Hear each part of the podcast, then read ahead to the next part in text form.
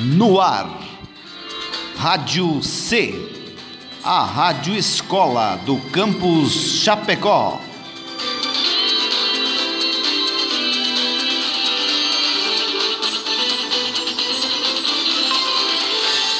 Olá, aqui quem fala é Eduardo Merlo. Eu me chamo Eduardo Zílio. E eu sou o Lucas Quitolina. Essa foi mais uma edição do programa Historicizando.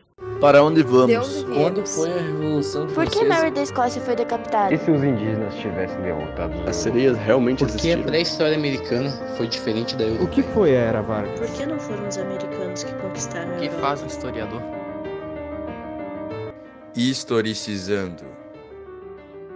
No programa de hoje, iremos conversar sobre os Makuxi, uma nação indígena da região norte do Brasil. A tribo indígena da qual falaremos hoje é conhecida como Makuxi. Junto com seus vizinhos, forma um grupo mais abrangente, os Pemon. E esse povo, Eduarda, eles falam a nossa língua, a portuguesa, ou ainda mantêm o uso da língua própria deles? Não, Eduardo, eles não falam o português como nós. São exemplos daqueles indígenas que mantiveram a sua própria língua, que por sinal é uma filiação linguística caribe. Nossa, mas que legal! Eu, particularmente, acho isso um grande feito, pois assim eles conservam a sua identidade e sua cultura única. Sim, isso de fato é muito interessante. Essa prática de manter a própria cultura forte já vem sendo empregada há muito tempo por eles em seu território. Bem lembrado, Eduardo. Poderiam explicar com mais detalhes sobre o local que eles habitam, para que assim o pessoal de casa que está nos ouvindo possa se situar geograficamente no assunto. Mas é claro, deixa comigo. Eles habitam uma região conhecida como Guianas, que atualmente é um território dividido entre o país da Guiana e o Brasil. A flora do local é diversificada. Ela compõe-se basicamente de campos ao sul e ao seu norte a serra coberta por florestas. Isso os vai diferenciar dos índios habitantes da planície quanto à exploração dos recursos naturais. E quanto aos números, qual é a medida aproximada desse território? Olha, os agrimensores calcularam e as medidas desse território podem ser estimadas em cerca de 30 mil a 40 mil quilômetros quadrados. Caramba, eu fiz umas contas aqui e isso equivale a quase 5.600 campos de futebol. É verdade, isso é quase como se fosse metade do estado de Santa Catarina. Agora eu fiquei curioso, com tanto território assim, como eles se organizaram nele? Por conta do grande tamanho desse local, eles puderam se espalhar, fazendo assim com que as aldeias ficassem isoladas uma das outras. São cerca de 140 aldeias estimadas, não precisamente que estão espalhadas por todo esse território. E essa organização social é antiga, não é mesmo? Os registros apontam que eles têm ficado dessa forma, desde os primeiros registros lá por volta do século XVIII. É, exato. A organização da sociedade deles, bem como todos os aspectos culturais, são muito antigos. Vamos falar mais sobre isso? Claro, temos muito do que falar. Quem começa? Pode deixar comigo. Vamos iniciar com a cosmologia do povo Makushi, sempre levada com muita importância e estudo.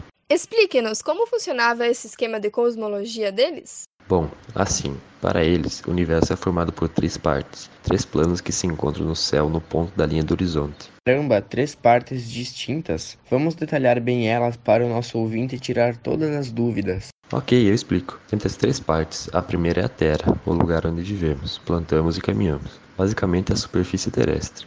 Ótimo! E a segunda? A segunda é subterrânea, uma parte habitada pelos Guanabarcon, uma espécie parecida com o humano, só que bem menores. Desempenham ações básicas assim como o ser humano. E por fim, a terceira. Sim, a terceira e última é o céu que nós podemos enxergar. Essa parte seria habitada por seres diversos, corpos celestes e animais alados. Caramba, mas isso já entra na parte do xamanismo, não é? Sim, tanto que na parte da superfície terrestre, segundo a cultura deles, não é habitada somente por humanos, mas também por seres chamados Omacon e Macoé. Sim, e a parte dos xamãs entra quando eles são os únicos capazes de interagir com esses seres. São eles que possuem as ferramentas adequadas para isso. As doenças que eles curam é acreditada que vem das agressões que esses seres causam para as almas. Assim, os rituais dos xamãs que tratam disso. Eles também falavam de cosmogonia, possuíam seu próprio mito de criação, e toda a riqueza deste mito era passada por comunicação oral. Outra questão cultural é sobre os casamentos. Eles procuram organizar de forma endogâmica, mas também há casos de casamentos com membros externos para promover relações entre aldeias. A última questão cultural da qual falaremos é quando as casas são organizadas de forma que promova a parentela. Mas um povo assim, rico de história, não passou por um momento em que chocou essas culturas com as dos homens brancos? Sim, houve de fato o contato, mas as informações sobre este são muito poucas. Mas parte da história brasileira conta que os índios Macuxi sofreram aldeamento dos homens brancos. Eles eram forçados a trabalhar, mesmo contra a vontade. Um exemplo disso foi quando eram aldeados para a pecuária. Ao longo dos anos, esse conflito foi diminuindo, conforme as aldeias foram recebendo proteção.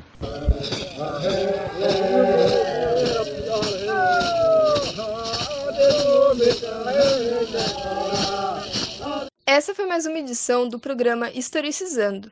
Hoje falamos sobre a nação Macuxi. Produção, direção e conteúdo, Eduardo Merlo, Eduardo Zilho e Lucas Quitolina.